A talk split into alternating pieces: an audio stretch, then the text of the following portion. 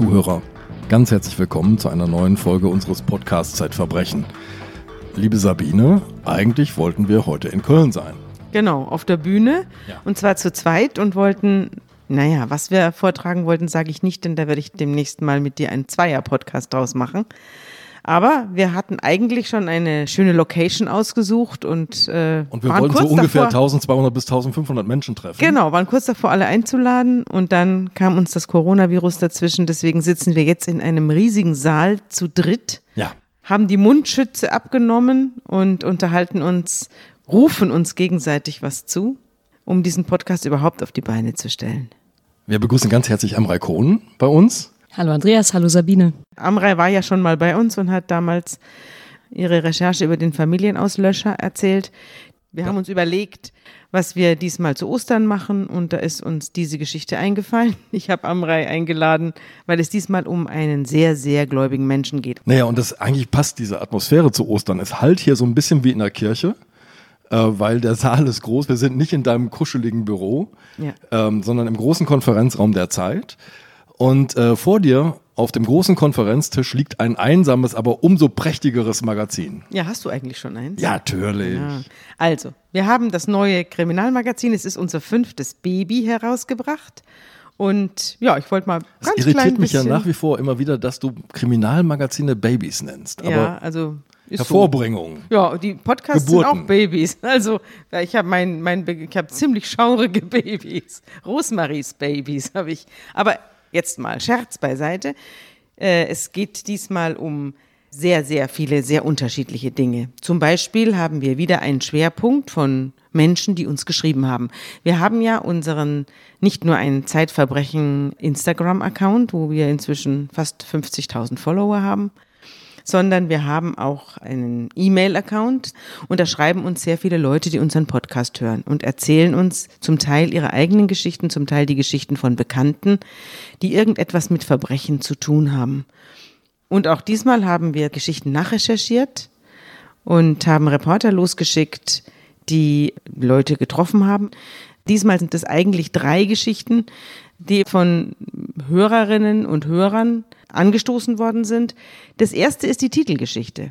Die Titelgeschichte behandelt eigentlich einen Podcast, den wir schon mal in Berlin gemacht haben, nämlich den Briefkastenbomber. Ja, auf der Bühne der Urania in Berlin. Genau, Ja. da haben wir äh, die Geschichte dieses Bombers erzählt und als ich in die Umkleidekabine kam, nachdem wir fertig waren, also unmittelbar nach unserem Auftritt, fand ich eine Mail vor. Und diese Mail war vom, von der Schwester dieses Täters, der sich ja damals das Leben genommen hat. Ja. Und die, die Schwester hat sich gemeldet und hat gesagt, aus dem Publikum muss ihr jemand geschrieben haben, dass wir diese Veranstaltung machen und dass es dabei um sie und ihren Bruder geht. Und sie hat mir geschrieben, dass, äh, ja, was sie geschrieben hat, das werdet ihr dann erfahren. Es wird nämlich weitererzählt, die Geschichte, mit dem Berliner Briefkastenbomber beziehungsweise seiner Schwester. Und das lest ihr in, im neuen Kriminalmagazin. Und dazu noch weitere Geschichten, die uns zugegangen sind von Hörerinnen und Hörern. Ja, dann haben wir natürlich tolle Bilder. Wir haben eine tolle Bildstrecke über die ersten am Tatort. Die ersten am Tatort sind keine Menschen, sondern in der Regel Insekten. Ah. Die haben sich für uns sehr schön angezogen und ablichten lassen in sehr hoher, kunstvoller Form. Wir haben ein Interview mit der berühmten Schriftstellerin Julie C., die eigentlich eine Kriminalschriftstellerin ist und äh, mir erzählt hat, warum sie sich für eine Kriminalschriftstellerin hält. Es gibt ja immer sehr viele Verbrechen in ihren Büchern. Es gibt nur niemanden, der sie aufklärt. Das ist das Interessante. Jetzt machst du es mir natürlich schwer, zu unserem Thema überzuleiten, aber ich verwende einfach einen Trick. Ich mache es wie du. Ich zitiere einfach aus der Bibel. Matthäus Evangelium, darum geht zu allen Völkern und macht alle Menschen zu meinen Jüngern. Das führt uns direkt zu einem jungen Mann namens John Chow. Es handelt sich hier um den Missionsauftrag. Also es ist ja so, dass es gibt ja Weltreligionen und Schriftreligionen und die Weltreligionen haben in der Regel nicht alle, aber einige, zum Beispiel das Christentum oder der Islam, haben den sogenannten Missionsauftrag. Das heißt, Jesus war ja ein Jude und die Juden haben keinen Missionsauftrag, sondern sie, sie sagen, wir sind das Volk des Herrn. Das erwählte Volk. Genau, wir brauchen keine weiteren Gläubigen. Das äh, hat der Jude Jesus geändert und hat gesagt, Gott ist äh, der Schöpfergott für alle und deswegen müssen alle auf dem ganzen Erdkreis davon erfahren. So kommt es zum Missionsauftrag. Und mit dieser Mission, deswegen heißt unsere Sendung ja auch der Missionar, mit dieser Mission hat unser heutiger Kriminalfall etwas zu tun. Guck mal, wir könnten fast einen Bibel-Podcast zusammen machen. Ne? Dieser Podcast wird präsentiert von Magenta TV, dem TV- und Streaming-Angebot der Telekom. Die hier inkludierte Megathek bietet für jeden Geschmack den passenden Inhalt. Derzeit kommen True Crime-Fans besonders auf ihre Kosten. Die brandaktuellen und exklusiven Serien A Confession und Manhunt Tödliche Spiele beruhen auf wahren Kriminalfällen. Magenta TV gibt's auch unabhängig vom Internetanschluss als App oder Stick. Kostenfrei im ersten Monat, danach flexibel monatlich kündbar. Zu John Chow. John Chow hat als äh, junger Mensch auch von diesem Missionsbefehl, Missionsauftrag gelesen. Er war ein sehr gläubiger evangelikaler Christ, ein Amerikaner. Und er hat sich dazu berufen gefühlt, ein unkontaktiertes Volk zu missionieren. Ein unkontaktiertes Volk. Sowas gibt es noch auf diesem Planeten. Ja, es gibt nicht mehr viele davon, aber es gibt einige sehr wenige. Es ist gerade für Anthropologen auch fast schon ein Wunder. Was ist ein unkontaktiertes Volk?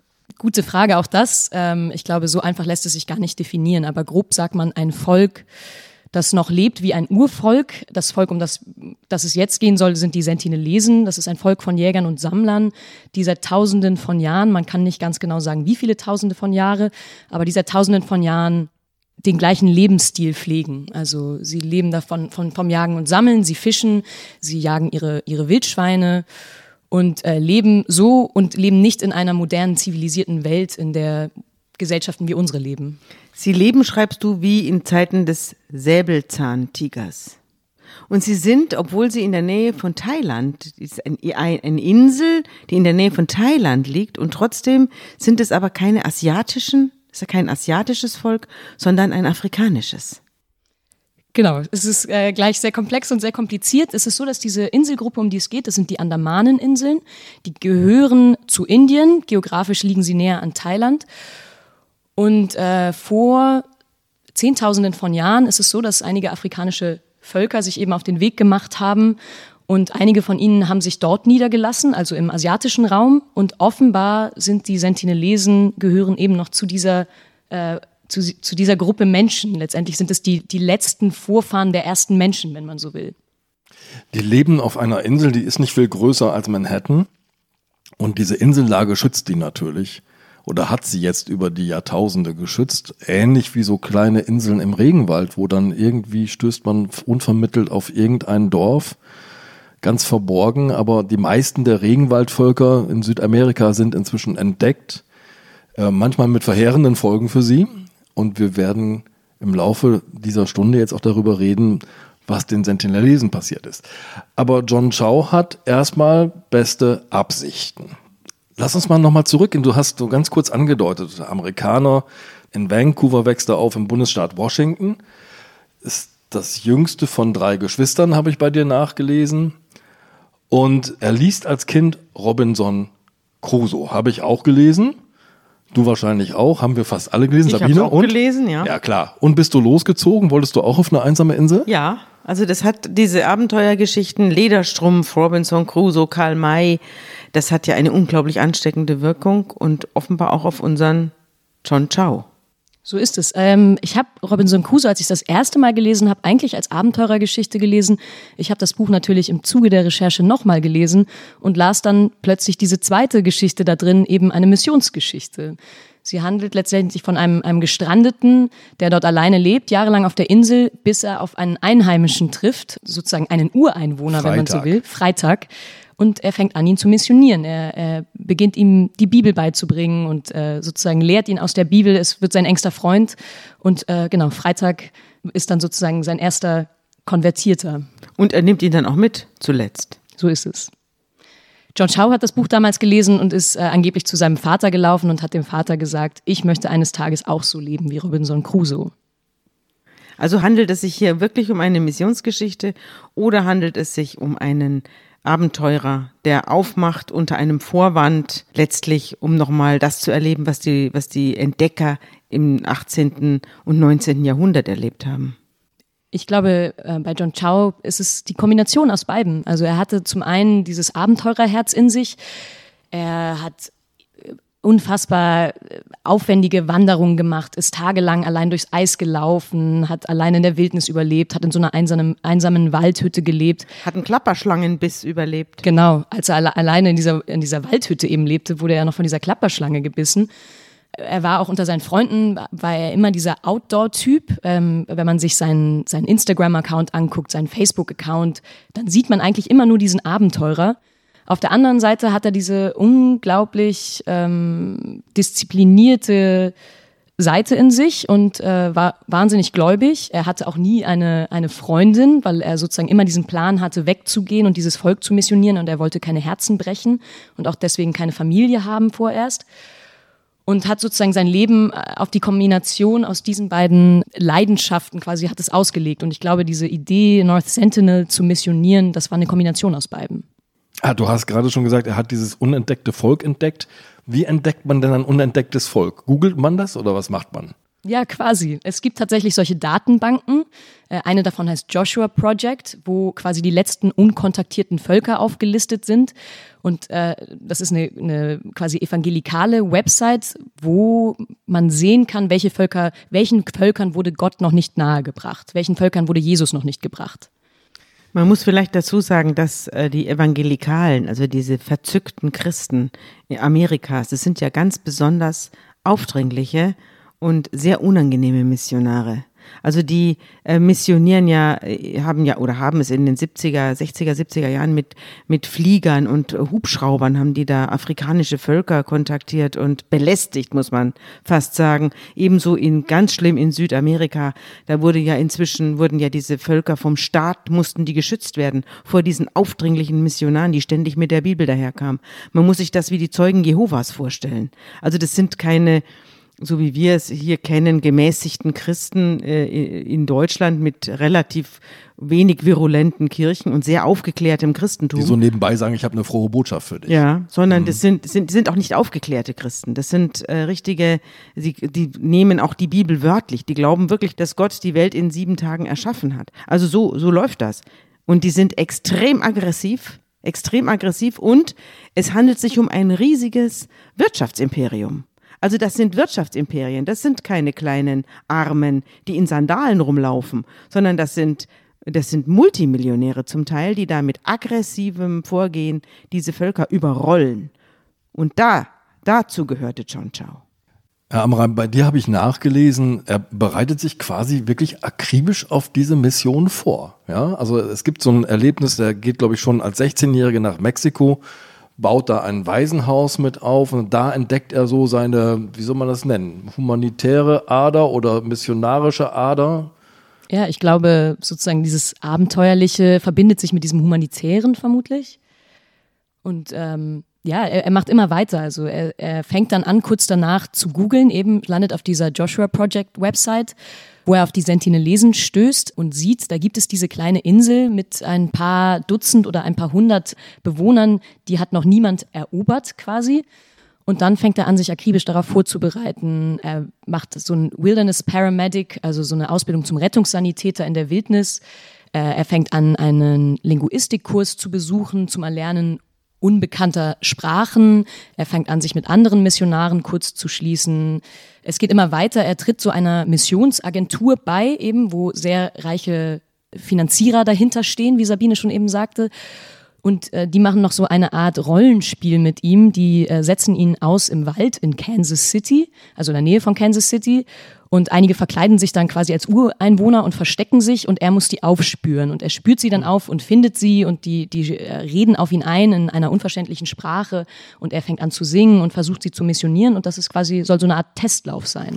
Die haben auch Pfeil und Bogen oder sowas dabei oder Speere oder so, ne? Also man, man mimt den Wilden. Exakt. Man mimt den Wilden und man mimt das wenige, was man über die Sentinelesen weiß. Also sie sprechen eine unbekannte Sprache miteinander. Sie sind sehr feindselig Fremden gegenüber, die versuchen von außen auf diese Insel zu kommen. Man weiß von den Sentinelesen, sie haben in der Vergangenheit ein paar gestrandete Fischer getötet, die mal versehentlich quasi auf dieser Insel gestrandet sind. Und alle Versuche, die zu kontaktieren, äh, sind immer sehr feindselig geendet. Und man hat sie auch versucht zu kontaktieren nach dem großen Tsunami 2004. Genau, im, nach dem Tsunami 2004, da waren die Andamaneninseln, die Andamanen und die Nikobaren sehr stark betroffen äh, von Überflutungen, Zerstörungen und so weiter. Und die indische Regierung hat einen Hilfshelikopter losgeschickt und der sollte nach den Sentinelesen gucken. Und die Sentinelesen kamen angerannt und haben alle ihre Pfeile und äh, Bögen quasi auf den Helikopter gerichtet. Und der Regierung war dann ziemlich schnell klar, alles klar, die haben hier offenbar überlebt, denen geht es offenbar gut und sie wollen keine Hilfe. Wahnsinn. Amrei, du bist viel gereist für diese Recherche. Natürlich bist du zu den Andamanen gereist. Du bist aber vor allem erstmal in Neu-Delhi gewesen und hast dort an einer Tür geklingelt, an der Tür eines sehr alten Mannes. Erzähl. Genau, das war Trilokinath Pandit, ein sehr süßer alter Mann, anders kann man es nicht sagen, wahnsinnig freundlich und höflich und zuvorkommend. Äh, er hatte sich sehr fein gemacht, weil er schon lange keinen Besuch mehr hatte. Ähm, er ist inzwischen über 80 und er war früher Anthropologe. Und du musstest dir vorher die Hände waschen, bevor So du ihn begrüßt es. hast. Genau, seine, Warum? er lebt mit seiner Tochter zusammen. Seine äh, Frau ist inzwischen schon verstorben.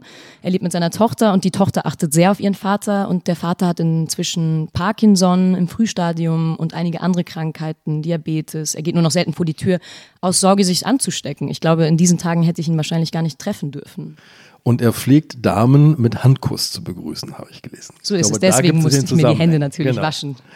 Was hat er erzählt? Und warum hast du ihn besucht? Ich habe ihn besucht, weil er der wahrscheinlich neben den Sentinelesen selbst der einzige ist, der diese Insel sehr gut kennt. Ähm, und das liegt daran, dass er in den angefangen in den 60er Jahren den Auftrag der indischen Regierung hatte, als Anthropologe dieses Volk zu erforschen. Er ist dann in den äh, 60ern sozusagen auf die Andamanen verlegt worden und ist dann mit ein paar Monaten Abstand immer wieder nach North Sentinel gefahren mit seinen Booten. Und dort haben sie versucht, freundschaftlichen Kontakt aufzubauen zu den Sentinelesen. Und es war auch so, dass er dort ähm, anfangs gesehen hat, wie die alle am Strand rumliefen. Und als die aber näher kamen mit ihren Booten, fingen die Sentinelesen an, sich zurückzuziehen. Und dann dachten sie, alles klar, dann versuchen wir halt mal die Insel zu betreten. Also ist er mit äh, noch ein paar anderen, ähm, ich glaube Menschen vom Militär, sind die auf die Insel gegangen. Und dann haben sie da so einen kleinen Waldweg gefunden, den sie betreten haben und sind da reingelaufen. Und nach ein paar äh, Hunderten von Metern haben sie so eine Lichtung gesehen. Dort waren ein paar Hütten, sehr, sehr spartanisch, letztendlich nur ein Dach mit ein paar Pfeilern. Dort brannten ein paar Feuer. Sie haben ein paar Wildschweinschädel dort rumliegen sehen und haben sich dort ein bisschen umgeguckt. Und auch ihnen wurde dann ein bisschen mulmig und äh, sie verließen die Insel wieder und sind dann alle paar Wochen zurückgekommen. Sie durften zwar nie wieder auf die Insel, sie durften immer nur an den Strand und dort quasi ein paar Geschenke abgeben. Das ist jetzt mehr als 50 Jahre her, 1966. Hat er sich noch gut an diese Besuche erinnert? Er hat sich total gut daran erinnert. Also er ist noch sehr, sehr klar und fit im Kopf. Er erzählt auch sehr lustig davon und sehr liebevoll. Er ist sehr empathisch mit diesem Volk. Wie viele sind das denn? Man schätzt, dass es wahrscheinlich so zwischen 50 und 200 sind. Also eine sehr, sehr kleine Gruppe. Winzig. Ganz genau weiß man es nicht. Und ja, er hat sich sehr gut daran erinnert. Er hat auch ein Buch geschrieben, ein kleines, schmales Büchlein, wo er jeden seiner Besuche sehr akribisch aufgeschrieben hat. Er ist ja nochmal mit einem Filmteam, glaube ich, da gewesen. Das war 1974. Gibt es da Aufnahmen? Hast du was gesehen? Ja, es gibt ein paar Aufnahmen und bei dem Besuch mit dem Filmteam war es tatsächlich so, dass die Sentinelesen auch wieder mit Pfeil und Bogen am Strand standen und quasi gewarnt haben, kommt bloß nicht zu nahe. Und das Filmteam hat gesagt, komm, wir fahren noch ein bisschen näher ran, wir brauchen die hier besser auf unserer Kamera. Damals waren die, die Zoom-Objektive der Kameras auch noch nicht so gut, wie sie heute sind. Und sie fuhren ein bisschen näher ran und sie fuhren so nah ran, dass sie in Pfeilreichweite waren und plötzlich schoss ein Pfeil in die Wade des Filmers und die Sentinelesen haben sich alle tierisch gefreut und laut gelacht, dass sie ihn erwischt haben. Und das Filmteam ist aber schnell abgezogen. Das war das Ende der Dreharbeiten. Wir können es ja vorwegnehmen. 25 Jahre nach dem ersten Besuch, 1991, ist es dann doch zu dem gekommen, womit Pandit beauftragt war, nämlich ein freundschaftlicher Kontakt. Wie ist das vor sich gegangen?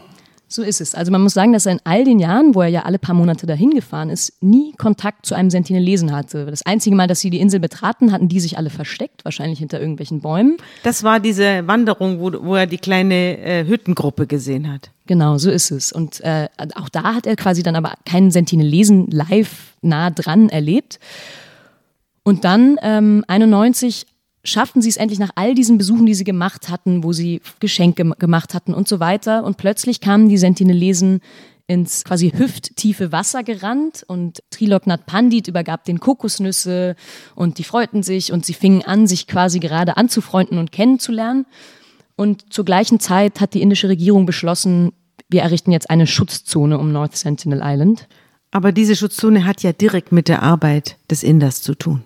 So ist es. Er hat auch damals empfohlen zu sagen, Leute, wir müssen diese Menschen schützen. Also es gab damals auf den Andamanen noch viele andere Völker, die aber allerdings immer viel erreichbarer waren. North Sentinel hat ja diese besondere Lage einer einsamen Insel quasi. Alle anderen Völker, die auf den Andamanen lebten, da hat Triloknath Pandit in all den Jahren gesehen, wie die sich immer weiter zurückziehen mussten, weil Straßen gebaut worden sind und so weiter. Und diese Sentinelesen, die hatten ja auch noch etwas Besonderes und das war ein Korallenriff um die Insel, sodass man mit einem Schiff da nicht ran konnte. Das hat sie ja besonders geschützt. Es war ja wie so eine Dornenhecke eine Unterwasserdornenhecke. Exakt, bei vielen anderen Urvölkern, auch nicht nur auf den Andamanen, sondern sicher auch im Amazonas und so weiter, ist natürlich die Schwierigkeit, man holzt den Wald ab und man steht mitten in deren Zuhause.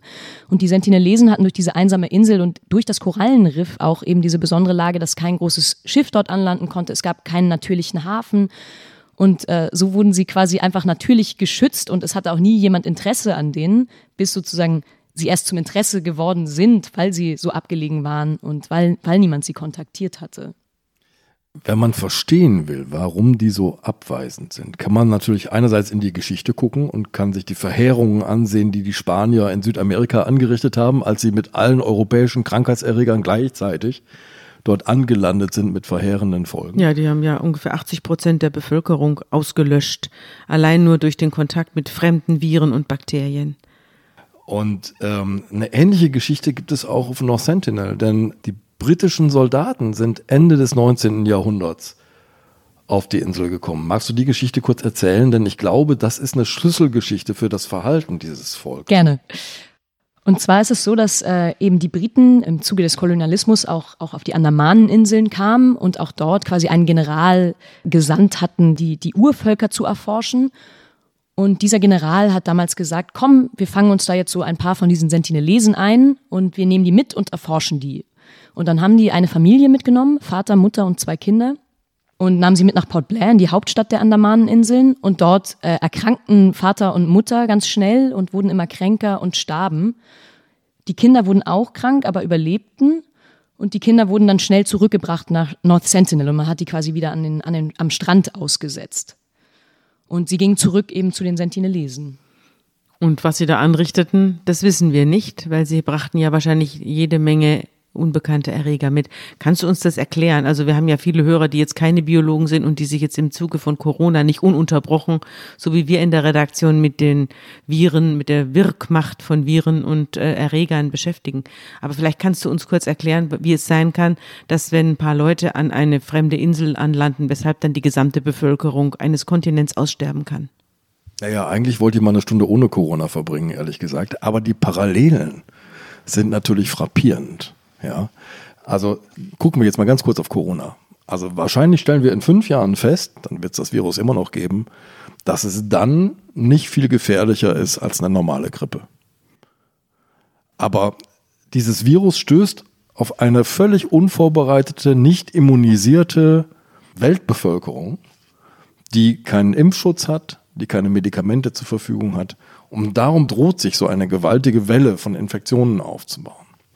Und genauso ist es, wenn jemand Fremdes zum ersten Mal einen anderen Kontinent betritt und sozusagen der erste Europäer, der die ersten Südamerikaner besucht, bringt sozusagen all die europäischen Krankheitserreger mit, gegen die die Europäer eigentlich schon durch Vorerkrankungen, durch Infektionen, durch bestimmte Besonderheiten in ihrem Erbgut, durch sozusagen eine Koevolution mit dem Krankheitserreger gewappnet sind.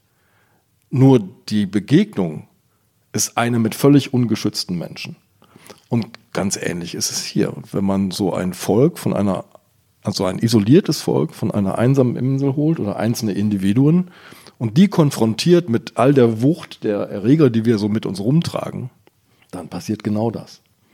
Also John Chow, der äh, Missionar, war ein, eigentlich ein Todesbote. Er hätte einen Erreger mit auf die Insel bringen können. Das ist ihm ja dann letztlich nicht gelungen, das hören wir ja gleich. Aber er hätte einen äh, Erreger auf die Insel bringen können, der die gesamte Bevölkerung auslöscht. Das ist durchaus möglich. Darum, also es gibt ja aus zwei Gründen so eine Debatte. Die können, ich glaube, das ist jetzt der Punkt, an dem wir sie führen sollten. Wie soll man mit so einem Volk umgehen? Ja, also soll man die so unter Schutz stellen wie unter so einer Glasglocke im Museum? Ja, und man guckt sie sich von ferne an und lässt sie so sein, wie sie sind. Oder soll man ihnen die vermeintlichen Segnungen inklusive Medizin, Impfstoffen und Medikamenten der modernen Welt bringen? Wie siehst du diese Debatte? Wie bist du eingetaucht in deiner Recherche? Ich habe mich natürlich äh, sehr, sehr intensiv mit genau diesen zwei Zugängen befasst. Ähm, letztendlich ist ja auch der, ich glaube, inzwischen fast Common Sense zu sagen, sie zu schützen, ist okay, weil sie wünschen, geschützt zu sein. Und letztendlich würden die Sentinelesen, wenn sie unsere Hilfe brauchen, wissen sie ganz genau, wo sie hingehen müssten. Sie könnten einfach ein Boot nehmen, übers Meer fahren und sich äh, bei der indischen Polizei melden, die auch sofort bei Fuß stehen würde quasi. Letztendlich nennt man sie gar nicht mehr unkontaktiert, sondern in der Sprache der Wissenschaftler sind sie eigentlich die freiwillig Isolierten. Aber wissen Sie denn davon, dass es Antibiotika gibt? Wissen Sie davon, dass es Geburtshilfe gibt, dass man nicht sterben muss, wenn ein Kind schief im Bauch liegt? Wissen Sie, dass man Krebsoperationen haben kann? Das wissen Sie doch gar nicht. Sie sehen manchmal einen Helikopter vor 16 Jahren und dann nochmal 100 Jahre vorher kamen irgendwelche Briten angelandet. Also sie wissen ja gar nichts von dem, was die Zivilisation ihnen zu bieten hätte. Es ist ja in den, soweit ich das weiß, in den amerikanischen, südamerikanischen Urwäldern so, dass die Leute, die dort wohnen und nicht kontaktiert werden wollen, dass die sehr wohl wissen, dass es Medikamente zum Beispiel gibt und die gehen dann auch raus tatsächlich und gehen tatsächlich in die Krankenhäuser und holen Antibiotika, wenn es bei ihnen wirklich reinregnet. Aber bei diesem Volk ist es eben so, dass es eben so wie es Säbelzahntigerzeiten, ja, äh, dass es so weiterleben muss, weil es nichts erfährt davon, dass es besser leben könnte. Also das ist wirklich eine, eine schwierige Entscheidung. Exakt. Also letztendlich ist das auch genau die Argumentation von John Chow gewesen. Ich glaube auch wirklich, dass er davon überzeugt war und mit allerbester Absicht dahingegangen ist. Und letztendlich auch die Argumentation derer, die ihn natürlich jetzt verteidigen und auch die, die ihm geholfen haben, zu sagen, na ja, wieso haben sie kein Recht auf Fortschritt? Wieso haben sie kein Recht auf Bildung? Und kein Recht auf Gottes Segen. Ich glaube, ja. Ich glaube, jetzt fangen wir von vorne an und erzählen die Geschichte von John Chow, nachdem wir jetzt sozusagen den, den Hörer eingeführt oder die den Hörer eingeführt einmal haben. North Sentinel umkreist haben. Ja. Jetzt. Und Genau. jetzt verfolgen wir die Geschichte von John Chow, die dann doch sehr, sehr schlimm endet. Ja, auf John Chows Geschichte bin ich gestoßen, weil es einfach international Berichterstattung darüber gab, als dieser Tod passierte. Ähm, und ich war schon mal ein paar Jahre zuvor zum Urlaub machen auf den Andamaneninseln gewesen. Natürlich nicht auf North Sentinel, aber auf den anderen Inseln. Und hatte deswegen wahrscheinlich schon irgendwie einen Zugang dazu und habe das gelesen und war irgendwie fasziniert davon und fing an, selbst einfach ganz viel zu stöbern und schlug es dann eben in der Redaktion vor, ob das nicht vielleicht eine interessante, ein, ein, ein interessantes Dossier sein könnte, gerade auch mit der Frage, wie gehen wir eigentlich um mit unkontaktierten Völkern. Und äh, netterweise haben meine Ressortleiter gesagt, ja, finden wir auch ganz Du interessant, darfst mach Urlaub mal. machen. Genau. Und äh, dann habe ich angefangen zu recherchieren und eben, äh, wie man anfängt, erst mit Archivmaterial und dann habe ich angefangen, verschiedene Leute zu kontaktieren, die Kontakt zu John Chow hatten. Wer war das? Ich habe war zuerst mal seine Familie, denke ich. Genau, seine Familie, wo aber relativ schnell zurückkam, nein, danke, wir möchten gerade nicht. Natürlich auch die Missionsagentur, die hinter ihm stand, auch die haben mir eine Absage geschickt. Und dann bin ich irgendwann ähm, auf einen sehr engen Freund von ihm gestoßen, ausgerechnet in Köln, also fast vor der Haustür, wenn man so will, den ich dann besucht habe. Und das war John Ramsey, der auch jahrelang schon von John Chows Plänen wusste und ihm sogar geholfen hat, dieses Bewerbungsschreiben für All Nations zu schreiben. Sortier dir mal ein. Ist das so ein Gleichgesinnter? Hat er ähnliche Fantasien? Oder wie ist, woraus besteht diese Freundschaft zwischen den beiden? Wie ist die überhaupt entstanden? Sind alles junge Leute, ne? Sind, wir reden hier die ganze Zeit von ganz jungen Männern, so in den 20ern. Also John Chow war 26, als er starb und er war 17, als er die Idee hatte, nach North Sentinel zu gehen. Exakt. Und Ramsey war auch in seinem Alter, nicht? Ramsey, der, der Freund, äh, genau, auch Anfang 20, sogar noch ein paar Jahre jünger. Und ein sehr, sehr kluger Kerl, der in Köln lebt und dort für die Immobilienagentur seines deutschen Onkels arbeitet. Auch er ist eigentlich Amerikaner und auch er kommt aus diesen evangelikalen Kreisen. Und äh, wir haben lange gesprochen, die hatten sich kennengelernt in Israel auf so einer Art Missionsreise auch und hatten sich dort relativ schnell angefreundet und eben dann irgendwann hat John Chow ihm verraten von seinem relativ geheimen Plan. Und jetzt kommt die Mutter von John Ramsey irgendwann ins Spiel, die ist nämlich Journalistin.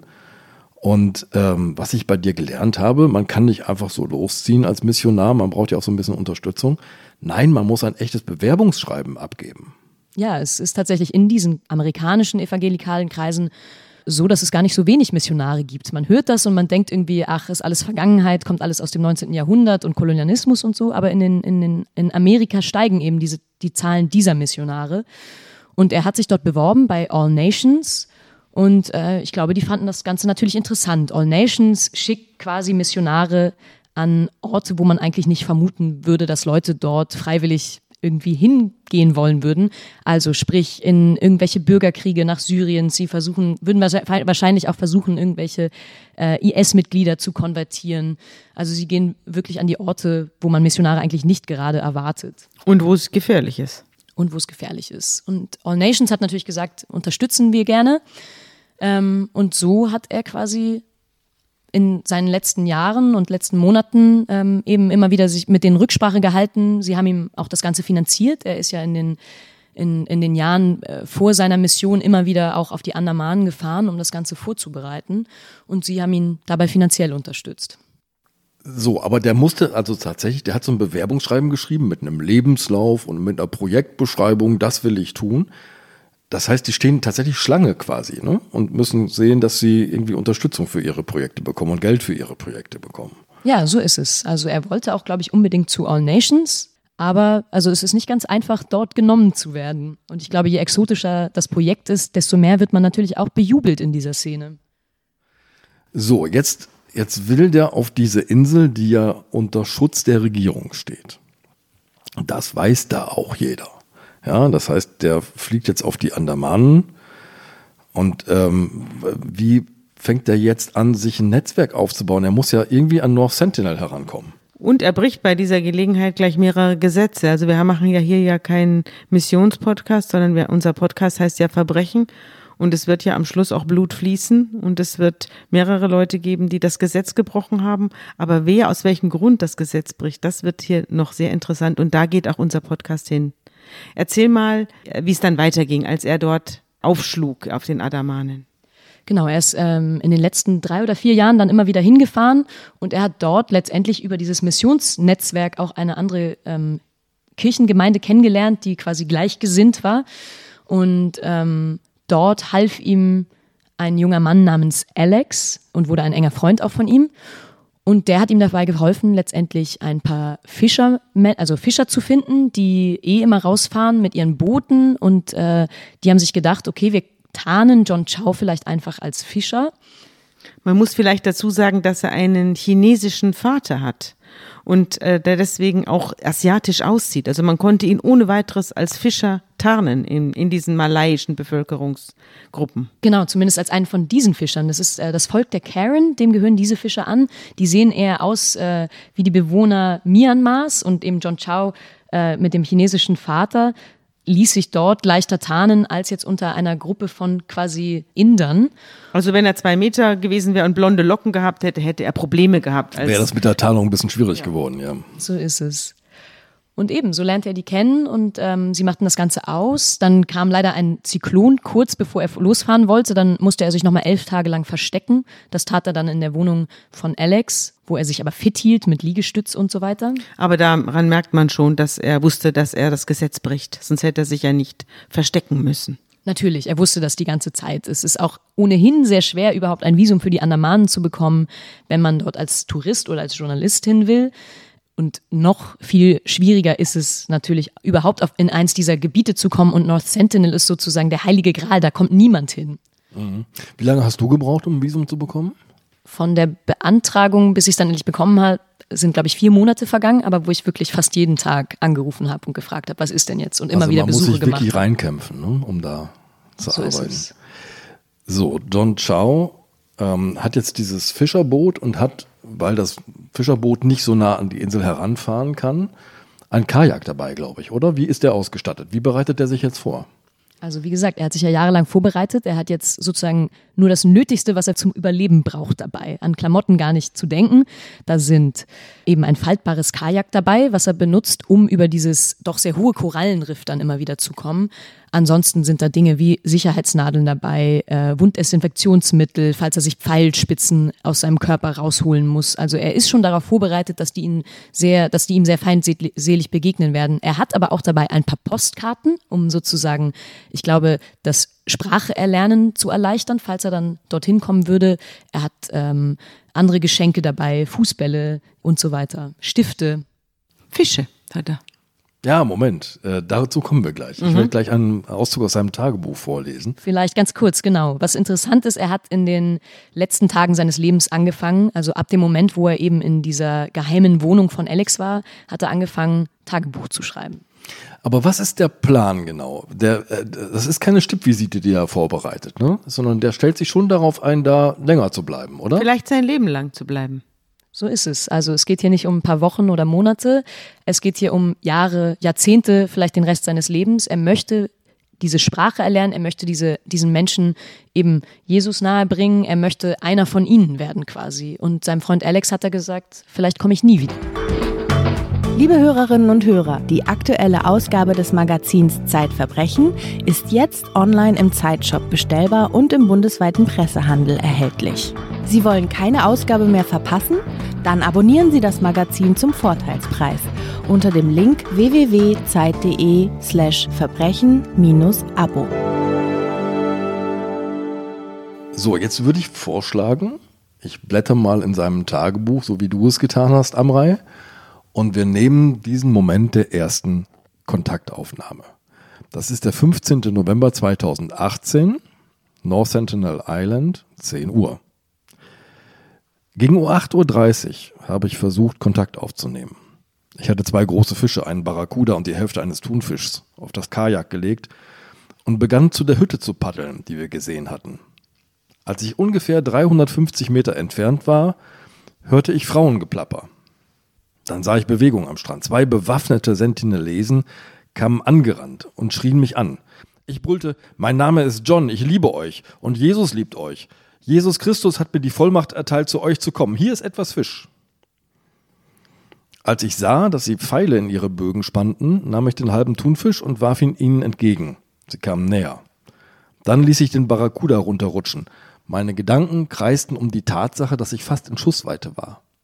Ich paddelte rückwärts, so dass ich sie weiterhin sehen konnte. Und als sie an die Fische kamen, drehte ich mich um und paddelte wie noch nie in meinem Leben zurück zum Boot. Ich spürte etwas Angst, aber ich war vor allem enttäuscht, dass sie mich nicht auf Anhieb akzeptiert haben. Da sieht man mal, was das für ein einfältiger Mensch ist.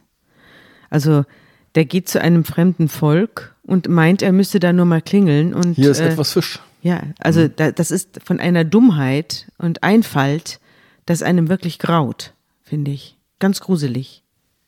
Ja, ich glaube, seine Hoffnung war, er bringt ihnen etwas Fisch und sie empfangen ihn mit äh, offenen Armen. An einer anderen Stelle im, in seinem Brief schreibt er ja auch, ich äh, vertraue hier auf den Heiligen Geist, uns zu leiten. Er muss aber doch das Buch gelesen haben des indischen Anthropologen. Er muss es gekannt haben, wenn er sich so angeblich so groß auf diese Insel vorbereitet hat. Dann muss er auch wissen, dass der nach 25 Jahren den ersten Kontakt hatte und auch gleichzeitig den letzten. Absolut. Ähm, ich bin mir auch ziemlich sicher, dass er das wusste, weil er auch all seinen Freunden und Bekannten natürlich gesagt hat, dass es so ist und dass er wahrscheinlich nicht zurückkommen würde. Das wussten die alle. Äh, Er lässt aber nicht nach. Ne? Also es, wir bleiben am selben Tag, dem 15. November, Tagebucheintrag von 13.50 Uhr. Also es ist dreieinhalb Stunden später, ist er schon wieder da. Genau. Der Tagebucheintrag beginnt mit, ich wurde von den Sentinelesen beschossen. Von einem Kind, vielleicht zehn Jahre alt, vielleicht ein Teenager. Aber ich will von vorne beginnen und jetzt wird es ziemlich ähm, alltäglich. Nach einem Essen aus Linsen und Reis habe ich ins Wasser gekackt. Ungefähr anderthalb Kilometer vom Haus der Sentinelesen, sodass ich mir keine Sorgen machen musste, dass sie es sehen. Dann haben wir zwei große Fische auf mein Kajak geladen und meinen kleinen Schutzkoffer. Darin meine Hilfsausrüstung mit Arterienklemmen, Kompressen, Thoraxpflaster und zahnmedizinischen Zangen, um Pfeile zu entfernen. Und leider war da auch mein Pass drin. Dazu hatte ich noch meine wasserfeste Bibel und einige Geschenke dabei. Scheren, Pinzetten, Sicherheitsnadeln, Angelschnur und Haken, Tauwerk und Gummischläuche. Dann, als ich vom Wasser aus niemanden sah, arbeitete ich mich mit meinem Kajak durch die Untiefen des toten Korallenriffs vor. Ich habe ein paar Geschenke an den Fischen befestigt und bin dann zur Hütte gepaddelt, von der ich beim Anfangskontakt vertrieben worden war. Ich hörte Rufe aus der Hütte. Ich kam ein bisschen näher und als sie, ungefähr sechs, soweit ich sehen konnte, mich anschrien, versuchte ich ihre Worte nachzuplappern. Sie brachen in Lachen aus. Wahrscheinlich hatten sie Schimpfwörter benutzt oder mich beleidigt. Ich sang ein paar Lobpreislieder und sie verstummten. Ein Kind und eine junge Frau tauchten auf, ihre Bögen gespannt. Ich habe die ganze Zeit mit den Händen gewinkt, um zu sagen, keine Bögen, aber ich glaube, sie verstanden meine Mitteilung nicht. Das kleine Kind hatte jetzt einen Pfeil, also hielt ich ihnen eine kleine Predigt. Ich begann mit der Schöpfungsgeschichte und ich stieg aus meinem Kajak, um ihnen zu zeigen, dass auch ich zwei Beine habe. Ich war nur ein paar Zentimeter entfernt von einem unbewaffneten Mann und ich gab ihm ein Packen von den Scheren und Geschenken, während die anderen dazukamen. Und dann nahmen sie mir das Kajak und das kleine Kind schoss auf mich mit einem Pfeil direkt in meine Bibel, die ich vor meiner Brust hielt. Ich nahm den Pfeilschaft er war in meiner Bibel gebrochen und ich spürte die Pfeilspitze. Sie war dünn, aber sehr scharf. Ich stolperte zurück und ich erinnere mich, dass ich das Kind anschrie. Ich musste fast anderthalb Kilometer zurück zum Boot der Fischer schwimmen. Obwohl ich jetzt kein Kajak mehr habe und auch meinen kleinen Koffer und den Inhalt nicht mehr, bin ich dankbar, dass ich noch immer das geschriebene Wort Gottes habe. Es ist eigenartig, obwohl nein, es ist ganz natürlich, ich habe Angst. Da, ich habe es gesagt, ich bin auch frustriert und unsicher, ich will nicht sterben. Das ist sein letzter Satz in dieser ein, äh, in dieser, äh, in diesem Eintrag. Also er weiß schon, was auf ihn zukommt. Hier zu bleiben scheint mir den sicheren Tod zu bedeuten, schreibt er dann noch. Es ist ihm ja offensichtlich gelungen, auf diese Insel zu kommen. Offensichtlich ist er mindestens ins, äh, ins seichte Wasser vor der Insel gelangt. Also er hat äh, mehrmals die Sentinelesen gesehen. Sie haben ihn immer wieder vertrieben quasi, sobald er zu nahe kam. Seine Geschenke haben sie natürlich gerne genommen, aber wenn er näher kam, haben sie, ihm, im, haben sie ihn immer wieder gewarnt. Sie haben immer wieder Pfeile in seine Nähe geschossen, in seine Bibel geschossen, die er offenbar hochhielt. Und er kam trotzdem immer wieder. Und er hatte Todesangst, äh, wie er ja in seinem Tagebuch schreibt. Und dann ist es so, dass er noch, noch einmal auf dem Boot schläft, auf dem Boot der Fischer, was sozusagen so ein paar hundert Meter vor der Insel auf eine Art parkt, auf dem Wasser Anker mhm. gelegt hat. Und er sagt zu den Fischern am nächsten Morgen, passt auf, ich möchte es jetzt mal alleine versuchen, vielleicht klappt's, wenn ihr nicht dabei seid, wenn ich ganz alleine komme, ohne alles. Und ihr kommt einfach am Abend und guckt da nach mir, die machen das aus, sie können sich auch nicht so gut miteinander verständigen, weil sie nicht die gleiche Sprache sprechen. Und die Fischer geben denen ein Zeichen, alles klar, und er springt ins Wasser und sagt Go, go. Die Fischer fahren also los und sehen noch, wie er quasi zu den Sentinelesen schwimmt und dann weiß man nicht genau, was in den nächsten Stunden passiert. Sie kommen abends wieder, die Fischer. Sie sehen ihn nicht, sie sehen eigentlich niemanden am Strand, sie übernachten da nochmal die Nacht, sie wachen am nächsten Morgen auf, weil sie laute Geräusche hören vom Strand, sie nehmen ihre Ferngläser und gucken und sehen, da wird irgendwas Lebloses über den Strand geschleift von ein paar Sentinelesen und dieses leblose Etwas, das ist der Körper von John Chow. In einer schwarzen Unterhose. Genau, alles, was er getragen hat, als er das letzte Mal los schwamm, war quasi eine dunkle Unterhose. Ja, und, und sie haben ihn da am Strand entlang gezerrt, den Leichnam, und haben ihn dort verscharrt. Jetzt wäre diese Tat wahrscheinlich irgendwie verborgen geblieben, denn die Fischer haben natürlich kein Interesse der indischen Regierung oder der Polizei zu sagen, äh, wir haben da jemanden auf die verbotene Insel gebracht. Aber jemand anders hatte ein Versprechen abgegeben. Und äh, dieses Versprechen löst jetzt eine Kettenreaktion aus. Das Versprechen beginnt damit, dass dieses Tagebuch, aus dem wir so lange vorgelesen haben, weitergegeben werden soll. Genau, also John Chow sagt den Fischern, bitte gebt dieses Tagebuch, diese 13 handgeschriebenen Seiten, die er in den letzten Tagen seines Lebens geführt hat, an meinen Freund Alex weiter. Alex ist ja wiederum eben aus dieser sehr evangelikalen Gemeinde auf den Andamanen und der auch Kontakt hat zu All Nations, zu, zu dieser Missionsagentur. Die Fischer bringen es also Alex. Alex fotografiert sie ab, schickt sie per WhatsApp an All Nations, an die Kirchengemeinde, die letztendlich die Mutter informiert und sagt, das ist der Abschiedsbrief. Auch John Chow hatte auch einen Abschiedsbrief an seine Familie geschrieben von ihrem Sohn und das ist das Tagebuch, das er geführt hat. Und die Mutter reagiert komplett anders als All Nations und auch als Alex es erwartet hätte, vermutlich auch als John Chow es erwartet hätte. Sie informiert die Behörden. Sie informiert das amerikanische Konsular in Chennai und die wiederum informieren die Andamaneninseln, den Polizeichef. Du sagst, die Mutter reagiert anders, als man es erwartet hätte. Eigentlich hätte ich es nicht anders erwartet. Also wenn mein Kind irgendwo im Ausland abhanden gekommen ist, wir hatten hier in der, im Podcast ja auch die Verwandten, die verzweifelt den Fahrradfahrer in Südamerika oder in Mexiko suchen. Also eigentlich reagiert sie doch so, wie man es erwartet wie man es erwartet, aber nicht wie All Nations es erwartet hat. Sie, die, die, dachten natürlich, die Mutter wird darin ihren Sohn als den Helden sehen, als den Missionar und natürlich wird sie auf der Seite sein von ihm. Da muss man vielleicht dazu wissen, dass diese Mutter auch eine fiebrige Christin ist und von ihr geht dieser ganze Impuls des fiebrigen Christentums, des religiösen Eiferertums, das ihn ja beseelt hat, den John Chow aus. Auf den Vater kommen wir am Schluss noch. Der denkt nämlich ganz anders. Aber jetzt geht's weiter. Wie geht's jetzt weiter? Jetzt geht es so weiter, dass eben Dipendra Patak, der Polizeichef der Andamanen, eine E-Mail vom Konsulat in Chennai bekommt ähm, und die fragen, kann es sein, dass ein amerikanischer Staatsbürger von den Sentinelesen erschossen worden ist mit Pfeil und Bogen.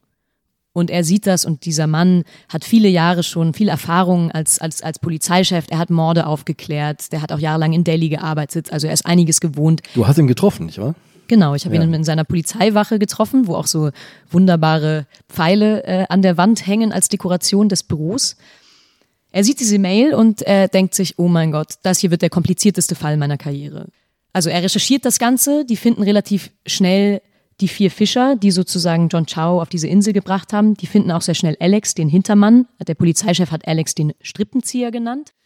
Sie fahren dann mit einem der Fischermänner, den sie gefangen genommen haben inzwischen, fahren sie zur Insel, aber mit einem Sicherheitsabstand ähm, und gucken von dort. Dort sehen sie ein paar Sentinelesen, die, die am Strand sind und eben weiterhin ihre Insel verteidigen und lassen sich alles ganz genau erzählen vom, von einem der Fischer, wie die letzten Tage liefen, was genau wann passiert ist.